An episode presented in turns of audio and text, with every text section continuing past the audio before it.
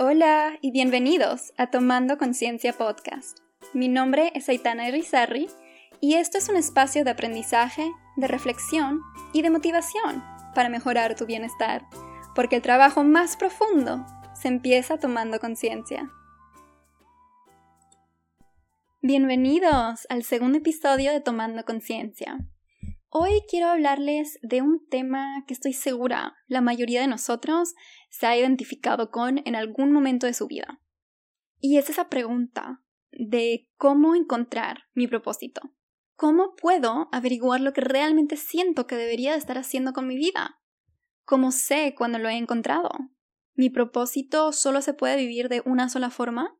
¿Y qué pasa si sé lo que me apasiona, pero mi vida no me permite vivirlo en estos momentos. Estas son algunas de las preguntas en las cuales me quiero enfocar en el día de hoy.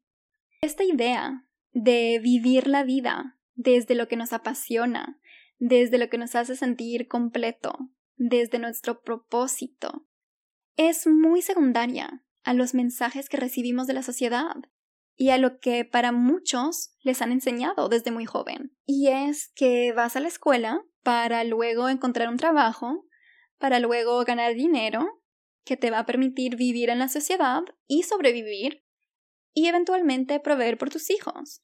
Y ese círculo también se puede ver muy acortado, ¿cierto?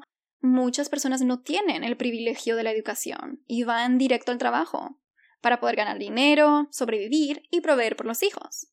Y a través de todo este círculo, llegas a sentir muchísimas emociones. Sientes frustración, estrés, ansiedad. Algunos pueden llegar a sentir presión por la familia, los amigos, las expectativas que tienen de ellos mismos, que aparecen a raíz de las expectativas que la sociedad tiene de ellos. Y en todo este proceso de descubrimiento que debería de ocurrir cuando una persona es joven y tiene la vida por delante, se limita la exploración a favor de lo práctico, y se pierde realmente esa noción de propósito. Algunas personas nunca se han preguntado lo que quieren de la vida, ni cómo realmente quieren vivirla. Algunas personas solamente existen, ¿verdad? No viven. Y van por la vida como un robot haciendo las cosas porque las tienen que hacer, sin dejar espacio para lo que quieren hacer. Así que quiero tomar un poco de hoy para averiguarlo. Y si tienes el tiempo en estos momentos, siéntate con una hoja y algo para escribir. Y entre cada pregunta que te voy a hacer, que nada más son cuatro, dale pausa a este podcast. Piénsala y escribe todo lo que se te viene a la mente, con todos los detalles que puedas.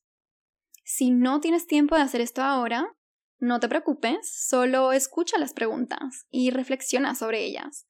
Más adelante puedes escribir tus reflexiones. Así que vamos a empezar con las preguntas. ¿Qué es lo que te hace sentir felicidad? Plenitud.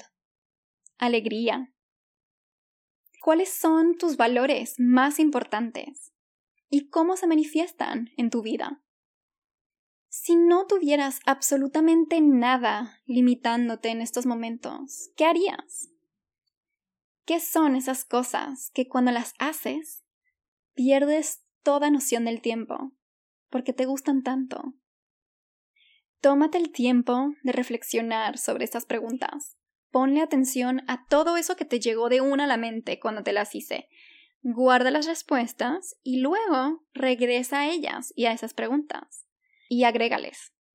Porque algunas veces necesitamos procesar para poder avanzar en este proceso y para algunos de ustedes eso va a tomar tiempo, especialmente si es algo que nunca se han permitido pensar en antes. Es muy normal. No importa cuál sea tu proceso, solo date la oportunidad de empezarlo. Y si necesitas ayuda, está bien, para eso existe el coaching. Si estás en búsqueda de un profesional para ayudarte en tu proceso, agenda una sesión conmigo en tomandoconciencia.com o déjame un mensaje en mi página de contacto en el mismo sitio web. Pero regresemos a estas preguntas. Estoy casi segura que cuando les hice estas preguntas, la mayoría de ustedes pensaron en el trabajo, en su vida laboral, en sus metas o sus deseos profesionales. Y eso la verdad es que no es sorprendente, porque hemos sido condicionados a través de nuestras vidas de poner el trabajo como el centro de nuestro mundo. Porque sin trabajo no comes, sin trabajo no llegas a tener tu propio hogar, sin trabajo no desarrollas relaciones sociales, sin trabajo no vives, porque no llegas a tener tus necesidades básicas cumplidas. Así que es muy normal pensar de esta manera. Y claro que puedes llegar a tu propósito desde la perspectiva laboral. De hecho, es probablemente lo más común. Una vez de que tengas un entendimiento de lo que realmente quieres, que es el primer paso en este proceso, es tiempo de averiguar qué es lo que te limita. Y yo te pregunto, ¿por qué no estás viviendo desde tu propósito en estos momentos?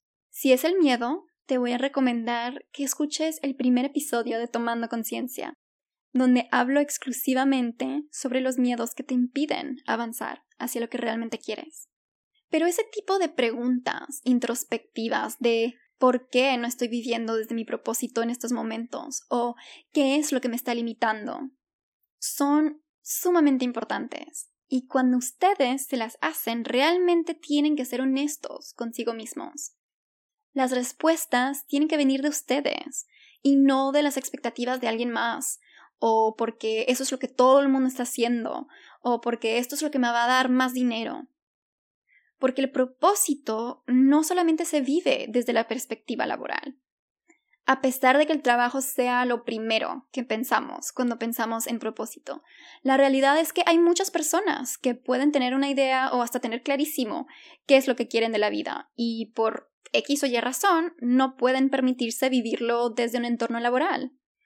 Y eso está bien, porque un propósito no se asocia con trabajo, se asocia con valores, se asocia con lo que es más importante para una persona, se asocia con lo que le hace feliz, le produce paz o plenitud, la hace sentir que su existencia tiene sentido. Cuando tú experimentes esas cosas, te vas a dar cuenta que encontraste un propósito. Y eso es algo muy interno, es algo que se siente, que se vive. Y aquí también está la respuesta a una de las preguntas que les hice al principio. El propósito no tiene que vivirse de una sola forma. Algunas personas van a encontrar su propósito en el trabajo, es cierto, pero otras personas en su entorno social, otras personas van a encontrar el propósito con su familia o con sus amigos, y hasta otros van a encontrar un propósito interno, de aprender, de crecer, de trabajar en uno, para que eso impacte externamente. El hecho de que estás viviendo desde tu propósito no significa que es lo único en tu vida. Significa que estás viviendo desde tu autenticidad, que estás abordando la vida desde esa perspectiva que te conecta con tu felicidad y que no importe lo que estás haciendo en tu día a día, puedas sentir esa plenitud. Y ahí es importante entender que no les estoy diciendo que tienen que ser feliz todo el tiempo. Las emociones son todas válidas, son todas humanas y las van a sentir. No es realístico pensar que uno siempre va a ser feliz. Lo que les estoy diciendo es que cuando vean su vida desde arriba, desde una tercera perspectiva, puedan honestamente decir que conectan con lo que ven. Ahora, ¿qué pasa si tú eres una de esas personas que sabe cuál es su propósito, pero que por alguna razón sienten que no pueden vivir desde él. Muy probablemente están pasando dos cosas ahí. Una, asocias tu felicidad con tu trabajo y como no te puedes permitir convertir tu propósito en tu oficio, quedas insatisfecho. O dos, y esto ya sea conscientemente o inconscientemente, estás viendo tu propósito como una solución a tu vida, que tiene muchísimas condiciones. Y quiero entrar en este segundo punto primero porque me parece importante. Si tú estás asociando tu propósito en tu vida con puras metas y le pones condiciones a esos sentimientos de felicidad o de plenitud, nunca vas a sentir que estás cumpliendo tu propósito. Tomemos la felicidad como ejemplo. Yo voy a ser feliz cuando esté estable económicamente. Yo voy a ser feliz cuando me promuevan en el trabajo. Yo voy a ser feliz cuando consiga una pareja. Miren lo que está pasando ahí. Con estas condiciones, estás limitando tu felicidad a eventos futuros que ni sabes cuándo los vas a lograr. ¿Y qué hay de la vida mientras? ¿Cómo afecta eso tu percepción de lo que realmente quieres en la vida? Porque si tú le pones condiciones a tus emociones, eso va a afectar la forma en la cual te relacionas contigo mismo y con tu propósito. Entonces intenta identificar si tienes algunas condiciones presentes en tu vida y piensa en la manera de poder vivir esas emociones diariamente, eliminando lo que te limita, porque eso es algo sumamente común en nuestra vida. Ahora quiero regresar al primer punto. Si sientes que no puedes vivir tu propósito porque no lo puedes convertir en tu trabajo, piensa un poco en todo lo que te he dicho hasta ahora en esa noción de que el propósito no significa trabajo. Y tal vez tengas que hacer un trabajo interno para desasociar tu propósito de tu trabajo, ¿cierto? Pero no nos quedemos ahí. Si no puedo vivir mi propósito a través del trabajo, ¿cómo puedo hacerlo? Y yo te pregunto, ¿qué es lo que haces en tu vida diaria cuando no estás trabajando? Haz una lista de todas esas cosas y algunos de ustedes se van a sorprender con lo corta que es esa lista. Una vez que la tengas, piensa en la emoción que te genera esas actividades y escribe la emoción al lado de cada actividad. Y pregúntate, ¿qué es lo que está en esa lista que trabaja en contra de mi propósito? ¿Hay algunas de esas actividades que puedes permitirte dejar ir ¿Y qué es lo que te está faltando en esta lista? Tu propósito no necesariamente se cumple haciendo una sola cosa. Entonces, ¿qué son esas cosas pequeñas que le puedes agregar a tu diario para aumentar el sentimiento de que estás haciendo lo que quieres, de que estás cumpliendo con tu razón de ser? Conecta con esas respuestas. Tal vez te das cuenta que tu propósito, lo que más te produce plenitud en esta vida, es ayudar a los demás, ¿verdad? Pero trabajas en algo que no satisface esa necesidad que tienes. Entonces, ¿qué son esas cosas que vas a hacer en tu diario para empezar a vivir desde ese propósito? Tal vez empezarás a darle tiempo a algún tipo de voluntariado. O tal vez empezarás a trabajar para ser más consciente de los momentos pequeños del día donde podrás hacer un acto de caridad, ayudar a alguien por más mínimo que te parezca la acción. Porque eso es vivir desde tu propósito, es hacerlo parte de ti de forma consciente y no tiene que siempre estar relacionado con el trabajo. Tal vez tu propósito se encuentre en algo más creativo. Tal vez quieres dejar tu huella creativa en el mundo para desarrollar creatividad en otros, hacerlos pensar, dialogar y para crear esos espacios de aprendizaje que van a aportar a otras personas. Pero otra vez, tu vida laboral es todo menos creativa. Entonces, ¿qué puedes hacer ahí? Busca esas fuentes de creatividad en tu diario para alimentar tu propósito y aumentar tu felicidad. ¿Hay algún curso que puedes tomar? ¿Hay algún hobby que puedes empezar? cómo vas a poder usar las millones de herramientas que existen en este mundo que hemos creado para avanzar en lo que sientes define tu razón de ser. A veces no se trata de alcanzar la plenitud a través de algo grande. A veces son las cosas pequeñas que, al ir acumulándose, crean un cambio interno en tu estructura y en tu manera de ver la vida y lo que quieres de ella. Lo importante ahí también es la constancia. Y es por eso que les hablo de hábitos, de cosas que pueden empezar a crear conscientemente en su diario, su semana o su mes, para fortalecer ese sentimiento de propósito. Y si eres una de esas personas que no puede encontrar su propósito porque hay tanto que te motiva, que te hace vivir, que te rinde curioso en la vida, solo tengo una cosa que decirte. Experimenta, porque nunca vas a saber lo que realmente te mueve si no lo intentas. Y te pueden interesar muchísimas cosas, pero es solamente a la hora de vivirlo realmente que te vas a dar cuenta de lo que significa para ti. Y yo me identifico muchísimo con eso. Para ir ya cerrando este episodio, quiero contarles un poco sobre mi experiencia con encontrar mi propósito. Porque yo fui una de esas personas que tienen demasiados intereses y me costaba muchísimo tomar decisiones, porque me daba miedo cerrar puertas y después darme cuenta que esas puertas eran las correctas, entre comillas. La psicología fue una de esas pocas cosas que sobresalió arriba de todos mis otros intereses y fue con eso que llegué a eventualmente conectar con mi propósito, ¿cierto? Pero cuando yo estaba en la universidad, me di el permiso de explorar mis otros intereses para ver si lo que me interesaba era realidad o era un ideal que yo formé en mi cabeza de cómo iba a ser esto que me interesaba. Entonces siempre me interesó muchísimo la biología. Tomé unos cursos súper interesantes de nutrición, de anatomía, y irónicamente el curso que terminó siendo mi favorito en todos mis años de estudio ni siquiera fue uno de psicología, fue un curso de biología forense que realmente me apasionaba. Entonces, ¿por qué escogí la psicología?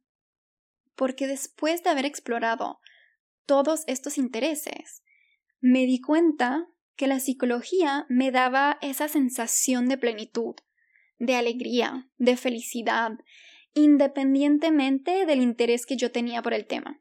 Entonces me formé como psicóloga y como coach y tengo suerte de poder vivir y trabajar desde mi propósito. Pero realmente yo sentía mi propósito en términos de esa emoción, de plenitud, que sentía cuando yo ayudaba a mis pacientes y ellos se sentían mejor pero nunca llegué a ponerle palabras. Entonces, de cierta forma, a pesar de que lo estaba viviendo, no lo estaba realmente haciendo conscientemente, no estaba realmente conectando con mi propósito. Y fue hasta recientemente que me senté a verbalizarlo, a escribirlo. Y voy a compartir con ustedes lo que me salió. Ayudar a otros a desarrollarse, descubrirse, cambiar y sanar para propagar paz y alegría y poder devolverle al mundo lo mucho que me ha dado mientras me permitía encontrarme y aprender a amarme. Y eso fue lo que me salió cuando hice este ejercicio de sentarme a escribir lo que realmente estaba esperando de la vida y lo que realmente sentía que podía lograr y que quería lograr. Y una vez que pude poner el sentimiento en palabras, me di cuenta que lo vivía de forma mucho más consciente. Y ese propósito puede ir evolucionando, cambiando, a medida de que tú también vas cambiando. Y eso también está bien. Pero por eso es tan importante hacer todo este trabajo de forma consciente, para que te puedas dar cuenta de ese momento donde sientes un cambio en ti, donde tal vez necesitas reevaluar lo que quieres de la vida, porque lo que es importante para ti ha cambiado les invito a que hagan este ejercicio, a que hagan estas reflexiones, a que descubran, a que se preguntan, a que sean curiosos sobre sí mismos. Si están recién empezando a pensar en cuál es su propósito, o si ya lo saben, pero nunca lo han puesto en escrito, siéntense a hacerlo y vean qué les sale. Sean abiertos al proceso. Y quién sabe, Tal vez terminan con algo que ni estaban esperando, en primer lugar.